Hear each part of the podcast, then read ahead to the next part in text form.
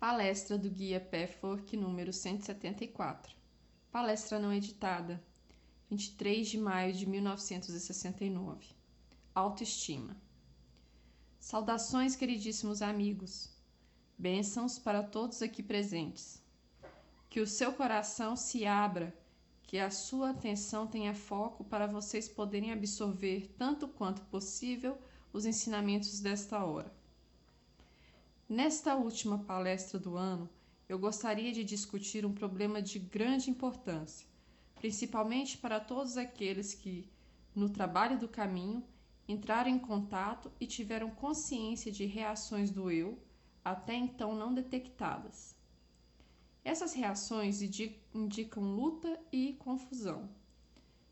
É toda a questão da autoestima, cuja importância é tão fundamental. Autoestima, ou gostar de si mesmo, ou valorizar-se, seja qual for o nome que vocês quiserem dar, é algo que está extremamente em falta em todo ser humano que sente incerteza, medo, insegurança, culpa, fraqueza, dúvida, negatividade, sentimentos de inadequação e inferioridade. No grau em que qualquer um desses sentimentos ou atitudes estiverem presentes, Nesse mesmo grau, a autoestima está faltante, está fa fa fatalmente ausente, só que não é reconhecida como tal. E isso é ainda mais prejudicial para a pessoa, pois nesse caso ela tem menos capacidade de atacar o problema diretamente. É somente o considerável esclarecimento sobre o eu, resultante do trabalho com afinco, que proporciona essa percepção objetiva. Não gosto de mim, não tenho respeito por mim.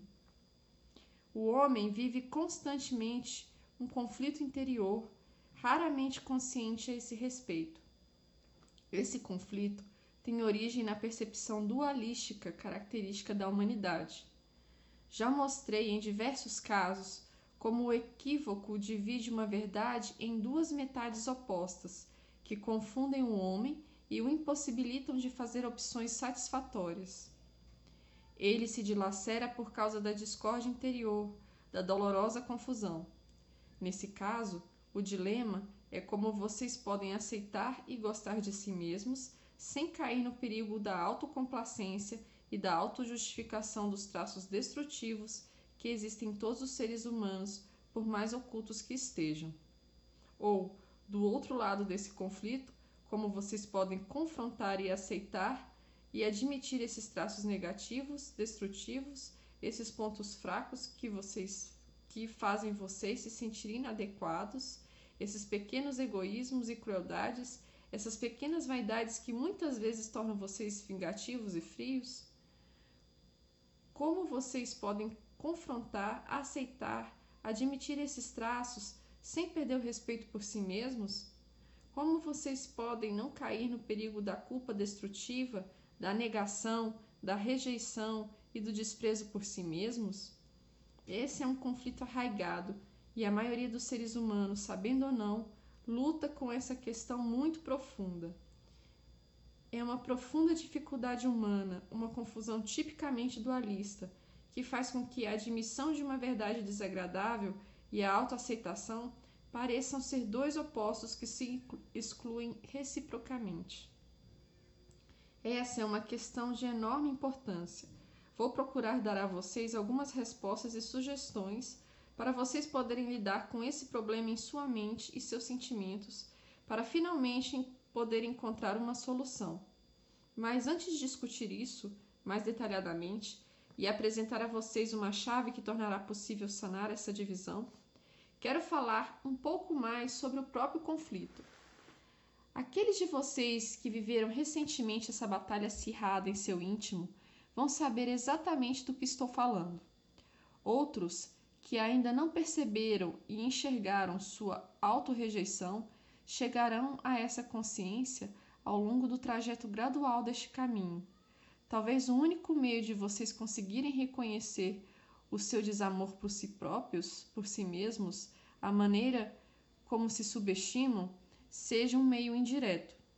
Como eu disse antes, sem dúvida vocês conseguem perceber a timidez, a incerteza, a insegurança, a apreensão em relação a rejeições ou críticas, aos sentimentos de inferioridade e inadequação.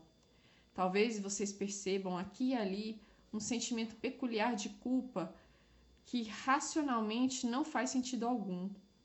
Embora essa culpa normalmente se esconda por trás de outras atitudes, raramente ela é tão distante a ponto de não ser claramente percebida nas ocasiões em que a mente se dispõe a detectar essas coisas.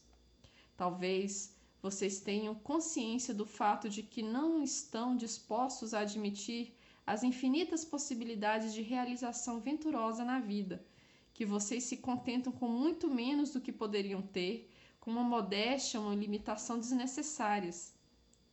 Talvez vocês consigam discernir que ficam em segundo plano com uma vaga sensação de não merecimento e têm uma visão negativa da vida no que diz respeito às suas possibilidades. Talvez isso aconteça apenas em algumas áreas de realização da vida, mas é suficiente para indicar autorrejeição. Qualquer uma dessas manifestações indica autorrejeição, desamor por si mesmo. Não deve ser muito difícil eliminar a lacuna de consciência entre qualquer uma dessas manifestações e sua raiz profunda, ou seja, que vocês não têm bom conceito de si mesmos. Vocês não gostam de si, de si mesmos por causa de um ou vários traços e atitudes específicos, mas essa especificidade pode estar ainda mais fora da consciência. É muito possível que a princípio vocês consigam detectar apenas uma vaga sensação geral de menosprezo por si mesmos, sem serem capazes de defini-la exatamente. Depois que vocês observarem a sensação geral e vaga de que não respeitam a si mesmos, de que carecem de estima e apreciação por si mesmos como seres humanos, é preciso dar o passo seguinte, que é tornar mais específica essa atitude para consigo mesmos. Se realmente quiserem, vocês vão descobrir quais são esses traços e atitudes, mesmo que cheguem a essa conclusão de uma maneira muito indireta, como se o conhecimento da razão específica da autorrejeição fosse adquirido por uma via totalmente diferente. Nosso caminho muitas vezes funciona assim. Por outro lado, é possível que vocês vejam com muita clareza alguma coisa realmente lamentável e indesejável. Nesse caso, podem adotar uma atitude errônea de desafio e busca de justificativas pois acreditam que, ao admitir os traços indesejáveis, precisarão desgostar de si mesmos e rejeitar toda a sua personalidade.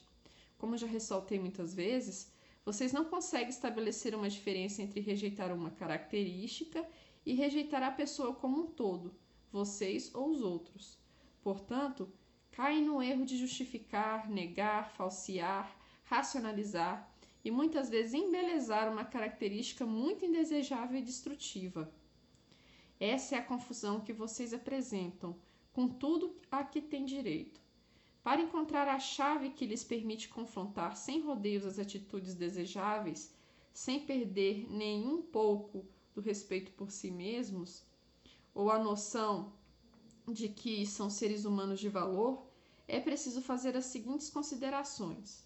Primeiro, Quero dizer que vocês precisam perceber e sentir o fenômeno da vida de uma nova maneira. A vida e vocês são vida porque estão vivos. A vida que vocês são representa toda a vida, a natureza. Um dos sinais distintivos da vida são as suas infinitas potencialidades de mudança e expansão. Mais especificamente, vocês podem tomar qual, tornar tomar qualquer ser humano, por mais destrutivo que seja, por menor que seja seu desenvolvimento, e, uma vez que perceberam a vida como ela é, são saber que, mesmo na mais baixa das criaturas destrutivas, existem todas as possibilidades de mudança e de bondade, de grandeza e de crescimento. A qualquer minuto o pensamento pode mudar e criar novas atitudes de comportamento e ação, novos sentimentos, novas maneiras de ser. E, isso, e se isso não acontecer agora, não altera nada, pois um dia fatalmente virá a, a mudança, porque a verdadeira natureza do homem finalmente virá à tona. Esse conhecimento de que a verdadeira natureza do homem ou da vida virá à tona mais cedo ou mais tarde é o que muda tudo. Transforma o desespero de vocês sobre si mesmos. Abre a porta para conhecer seus potenciais, suas possibilidades de bondade, independentemente do grau de maldade que apresentem agora de generosidade, independentemente do grau de mesquinhez atual, de amorosidade, independentemente do egoísmo atual, de força e integridade, independentemente da fraqueza e da tentação de traírem o que, o que há de melhor em vocês, de grandeza, independentemente da pequenez atual. Se vocês olharem a natureza e qualquer manifestação da vida, verão que ela muda sempre, está sempre morrendo e nascendo, sempre em expansão, contração e pulsação. Está sempre em movimento, sempre se desdobrando, eternamente. Isto se aplica particularmente à vida que é consciente e ainda mais à vida que é autoconsciente. O poder do pensamento, o poder da vontade, o poder das emoções é infinitamente maior que qualquer poder inanimado. Contudo, o poder inanimado, digamos, da eletricidade e mais ainda da energia atômica é tão grande que vocês no seu mundo apenas começam a ter um vislumbre de suas possibilidades para finalidades boas e construtivas e também para as destrutivas. Onde há vida e consciência, existem essas duas possibilidades. Pois bem, se no menor dos átomos, uma magnitude que nem mesmo pode ser percebida a olho nu, Existe o poder de liberar uma energia incalculável para construir ou, destru ou destruir? Isso acontece infinitas vezes mais com o poder da mente. O poder de pensar, sentir, querer. Reflitam sobre a importância desse fato, meus amigos, pois ele vai abrir um novo panorama para vocês. Por que o homem supõe cegamente que o poder das coisas inanimadas é maior que o poder da mente? O poder de pensar, querer e sentir, de expressar, agir e decidir é a, é característica mais distintiva da consciência.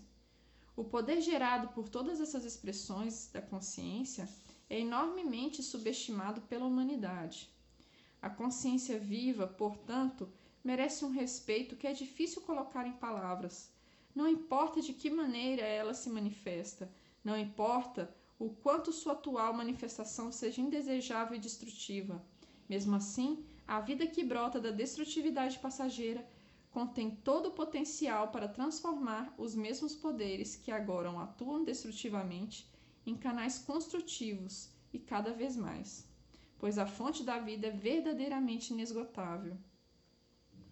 Como a própria essência da vida é movimento e, portanto, mudança, é isso que dá esperança justificável e realista, por mais desesperada que pareça ser a situação ou um estado mental.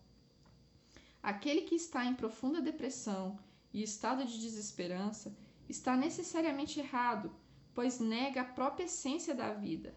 E aquele que se desespera consigo mesmo porque acha que é muito mal, porque acha que alguns aspectos dele são muito inaceitáveis, muito destrutivos, muito negativos, caiu no erro de perceber e sentir a vida de uma maneira fixa, como se fosse agora, como se o que fosse agora devesse ser para sempre. Esse é o erro do entorpecimento, o erro da consciência impregnada de entorpecimento rígido, fixo. Isso é assim, aquilo é assado e pronto. Uma consciência assim ignora e nega o fluxo da verdadeira vida. Como vocês estão vivos, possuem essa fluidez. Na realidade, vocês são fluidos.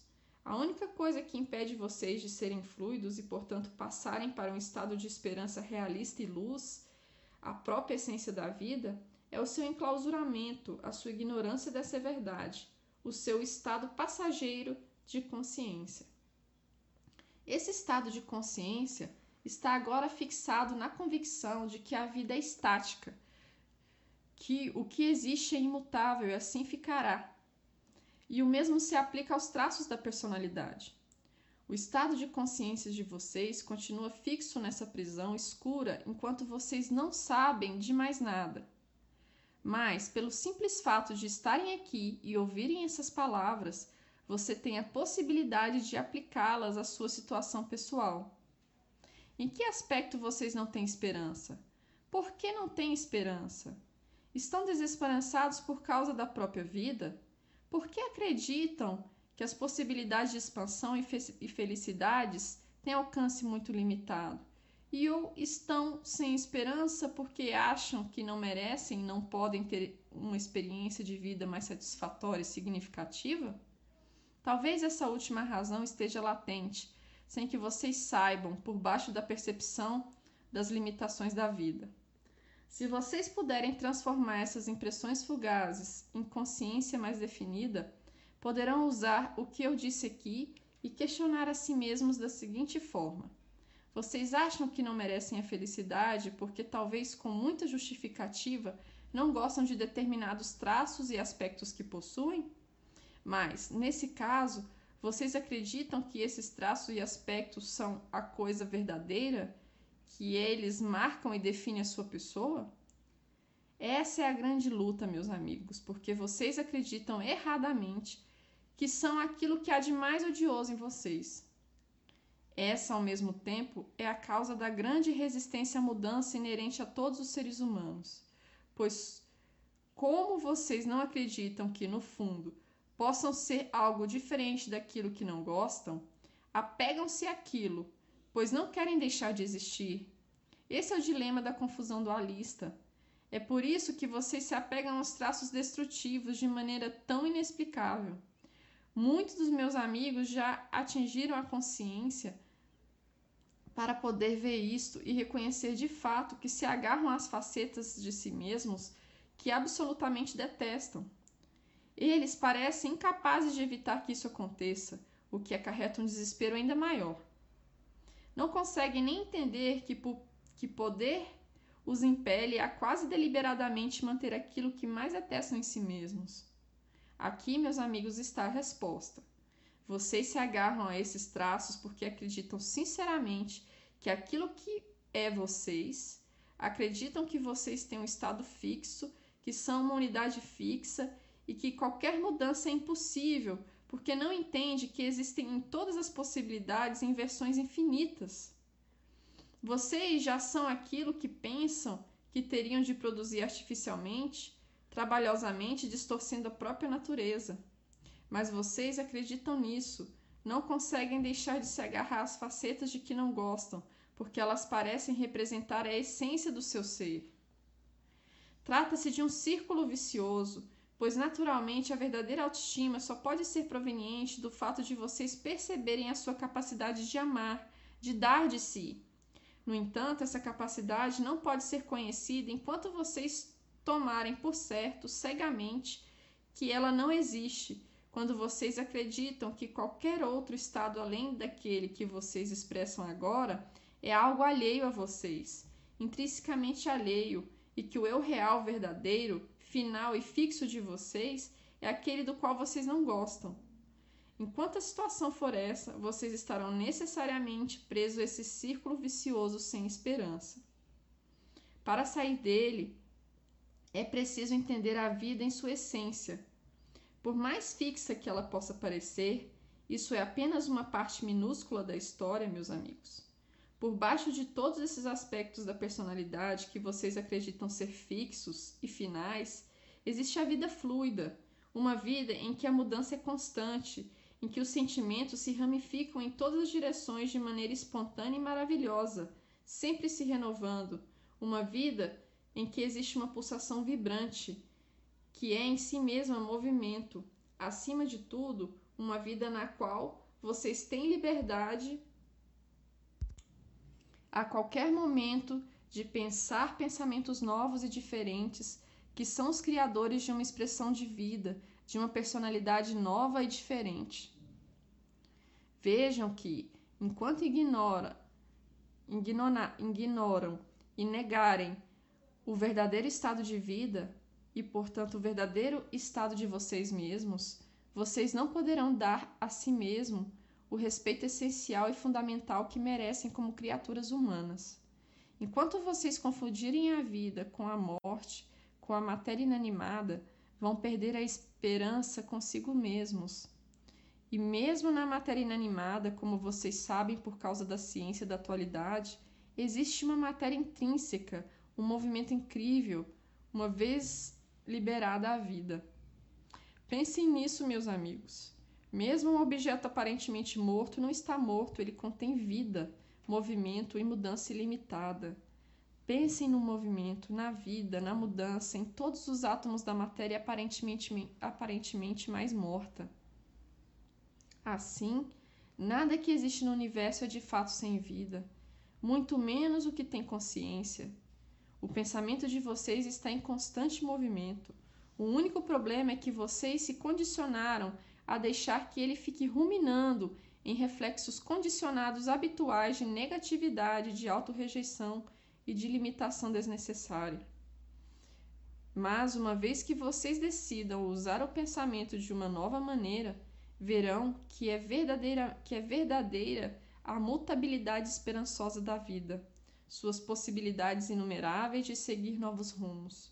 Vocês podem constantemente ampliar seu pensamento, acolher novas ideias, empreender novas realizações e, portanto, proporcionar a si mesmos nova luz e nova vida, novas direções da vontade, novas expansões, novas metas, novas energias, novos sentimentos.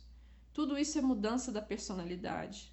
Sem que a princípio vocês tenham consciência, essas maneiras de pensar e, consequentemente, de sentir mudarão as atitudes que tanto lhes desagradam.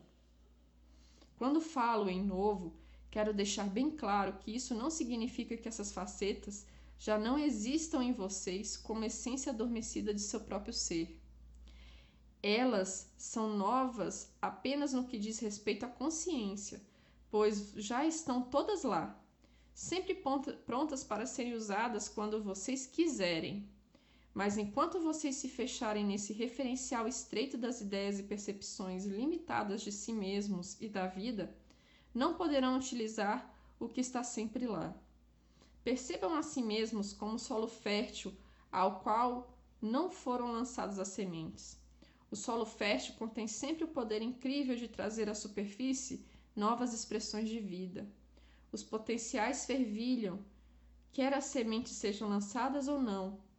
Toda a consciência e a vida de vocês é o solo mais fértil que se pode imaginar. O solo fértil está sempre lá, com um poder incrível de fazer de fazer nascer novas expressões de vida. E isso é tudo que vocês são: seus pensamentos, sentimentos, sua vontade, suas energias, seus poderes, suas forças, suas possibilidades de ação e reação. Cada situação em que vocês se encontram contém novas possibilidades de reação. Vocês sempre têm escolhas. Podem estar numa situação e automaticamente cair nos velhos reflexos condicionados na abordagem negativa, sem dar atenção ao que fazem. E talvez então se queixem do tormento da vida porque aconteceu uma ou outra coisa de que não gostam e vocês nunca veem a ligação entre o seu descontentamento, infelicidade e fracassos por um lado e as reações automáticas unilaterais e negativas do outro. Enquanto vocês supuserem que essa abordagem habitual é a única possível, não compreenderão as possibilidades e os poderes que a vida representa. Assim, quando vocês estiverem infelizes ou desesperançados, perguntem a si mesmos: tenho outra possibilidade de reagir a essa situação que aparentemente veio do nada e a qual decidi reagir de maneira negativa, destrutiva e perder as esperanças, me queixar e ficar com raiva? A escolha é de vocês.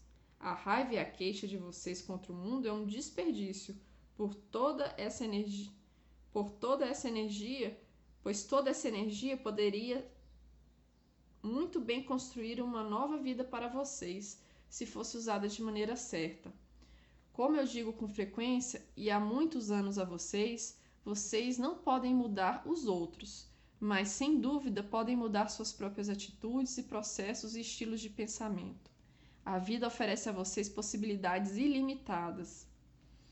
Primeiramente, mudam os pensamentos e as atitudes, depois os sentimentos, e por fim as ações e reações começam a responder a novos impulsos espontâneos.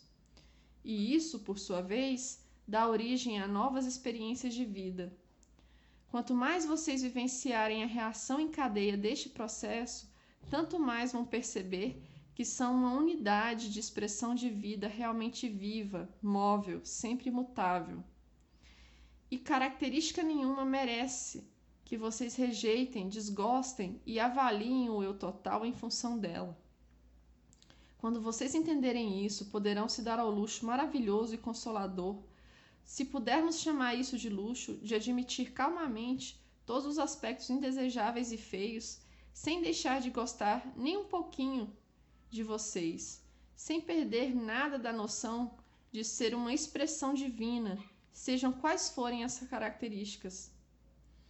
Nesse caso, e somente então, vocês poderão realmente superar essas características, porque, por mais paradoxal que pareça, a autorrejeição total, o tipo de culpa destrutivo que estamos discutindo, é incapaz de levar à superação de seja lá o que for.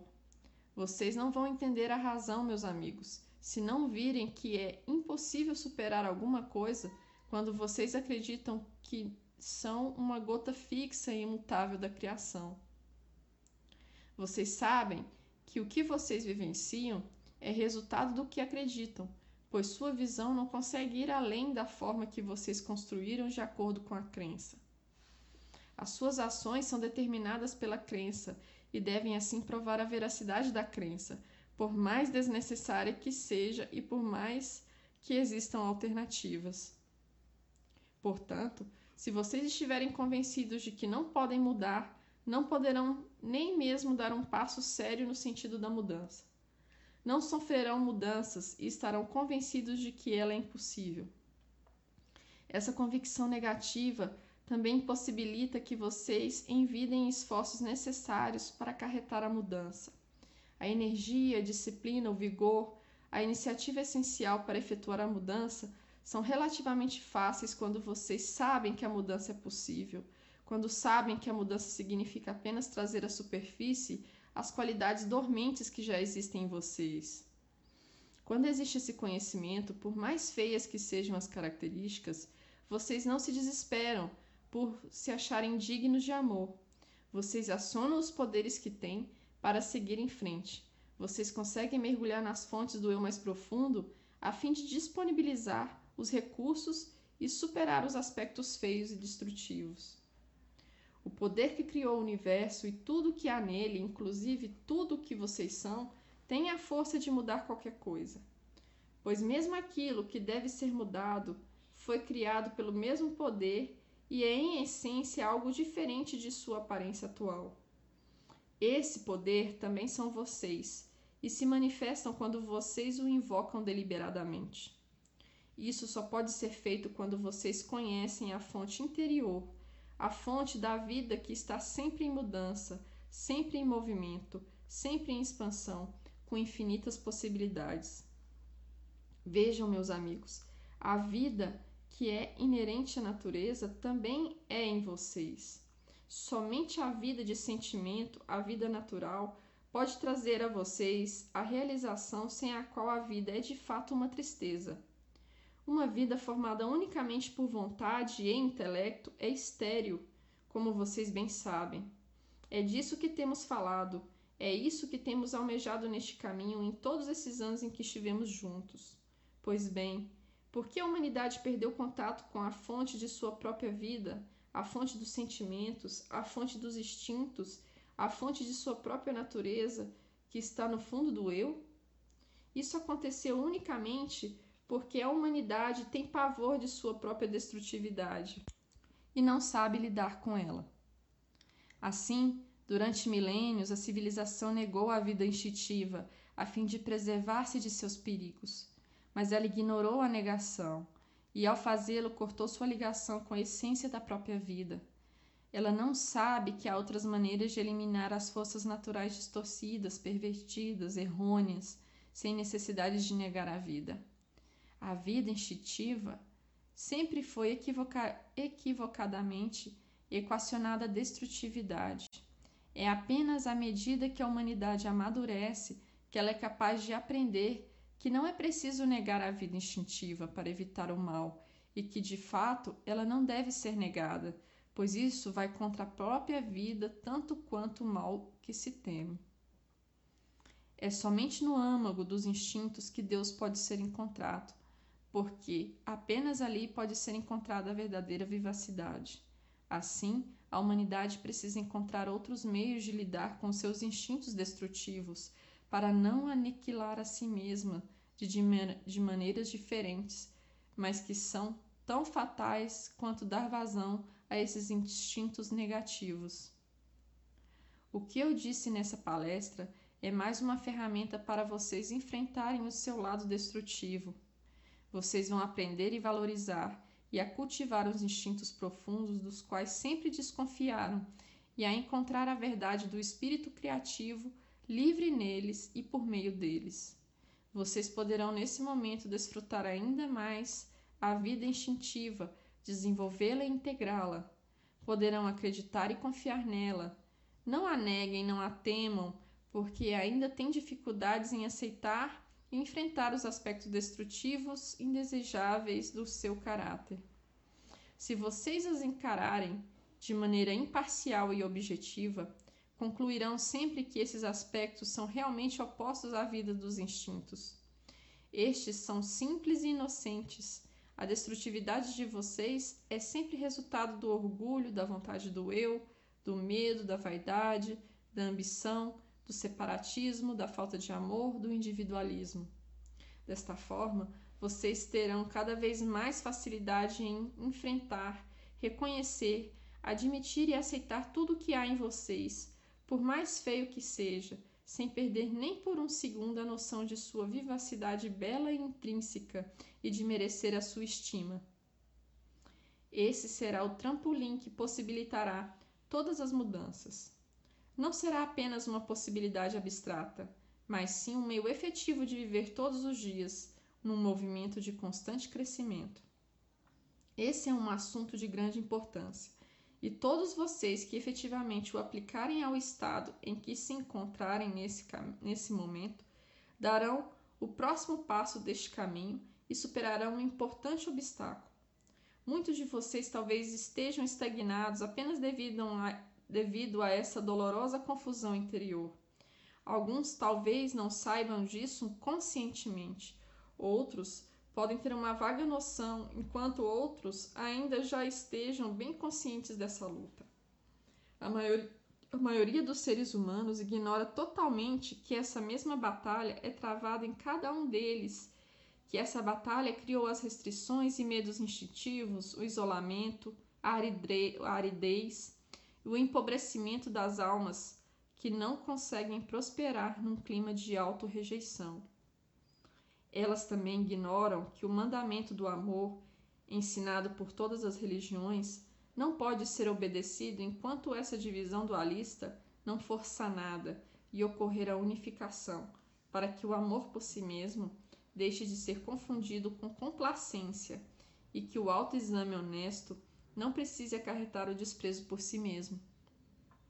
Vocês só poderão encontrar a paz quando verdadeiramente aceitarem o que há de mais feio em vocês, sem jamais perder de vista a beleza intrínseca de cada um. Querem fazer perguntas? Pergunta. Com relação à minha autoestima, acho que estou numa batalha terrível agora. Parece uma explosão atômica no sentido figurado. Sei que estou estagnado no tocante às minhas limitações aos meus dois lados, e sei que não consigo aguentar o prazer, como vivo num estado habitual de desprazer, o estado de prazer me parece quase antinatural. Resposta: Se você puder se conceber como a essência da vida com todos os seus incríveis poderes, possibilidades e potenciais inerentes, como uma expressão da vida em constante mudança, você vai saber que merece sua estima e aceitação. Você conseguirá ver os aspectos seus que detesta sem deixar de ver quem essencialmente é. Sugira um pequeno exercício específico que pode ser de grande ajuda. Escreva tudo aquilo que você não gosta de si mesmo. Ponha tudo branco no preto. Olhe os aspectos na sua forma escrita. Depois pense em você e pergunte: acredito mesmo que eu me resumo a isso? Acredito mesmo que preciso ter essas características a vida toda? Acredito que tenho possibilidade de amar? Existem em mim forças presas que contêm todo o bem imaginável? Se fizer essas perguntas seriamente, você obterá a resposta num profundo nível de sentimento, nível em que a resposta é mais que o conceito teórico. Você vai sentir um novo poder em si mesmo que não precisa temer, uma nova suavidade e brandura que dispensam a hostilidade ou outras defesas.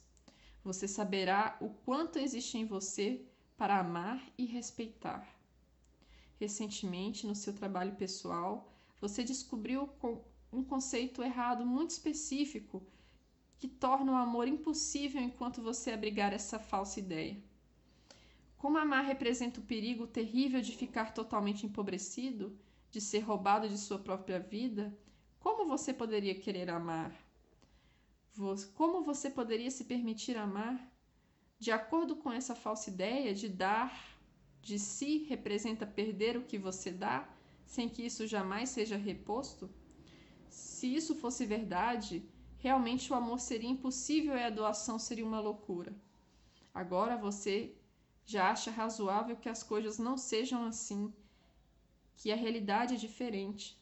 E se você puder ver que o amor vem da mesma fonte inesgotável que a sabedoria, como toda a vida, poderá perceber também que não precisa negar seu instinto natural, que quer buscar o exterior, que quer o prazer de sentir amor, o calor, a doação de si mesmo você já consegue antever o próximo passo natural da cadeia, que é que, que é que se você conseguir amar, inevitavelmente também amará a si mesmo? E é por isso que você tem medo do prazer, pois o prazer não apenas parece ser totalmente merecido, mas, sobretudo, o prazer e o amor são intercambiáveis. O verdadeiro prazer é amar, e sem amar o prazer não existe. Não é uma recompensa que vem de fora, ou mesmo do próprio eu. É que o amor é que o amor é prazer e o prazer é amor. Os dois são intercambiáveis. Se você abrigar sentimentos de amor, todo o seu corpo vibrará de contentamento, com segurança, paz, estímulo, ânimo, da maneira mais descontraída e prazerosa possível. Isso pode vir de nada que seja dado a vocês, sendo você apenas o recebedor. Isso vem quando você vibra com esse sentimento. Isso não significa que você não receba amor também. Dar e receber passam a ser tão intercambiáveis que muitas vezes é impossível de discernir qual é qual. Ambos se tornam indistinguíveis como um só movimento. Mas se a sua natureza ainda for incapaz de permitir o sentimento do amor, você teme o contentamento, pois o contentamento e o amor são uma só coisa. O equívoco de, de que dar é perder faz com que você se feche e se contrarie e se contraia em todas as situações que poderiam trazer à tona seus instintos naturais. Quando você nega o amor e o prazer, fatalmente também nega a autoestima. A chave é o fato de que a incapacidade de amar não é um aspecto inato que você sozinho carrega para sempre. É um bloqueio temporário, com base em falsas premissas de pensamento num nível mais profundo da experiência emocional. Você pode mudar esse equívoco em qualquer momento que o examinar de maneira verdadeira e completa. Bênção a todos vocês. Fiquem em paz. Sejam o que são com honestidade e verdade, para que o Deus em vocês se manifeste mais e mais.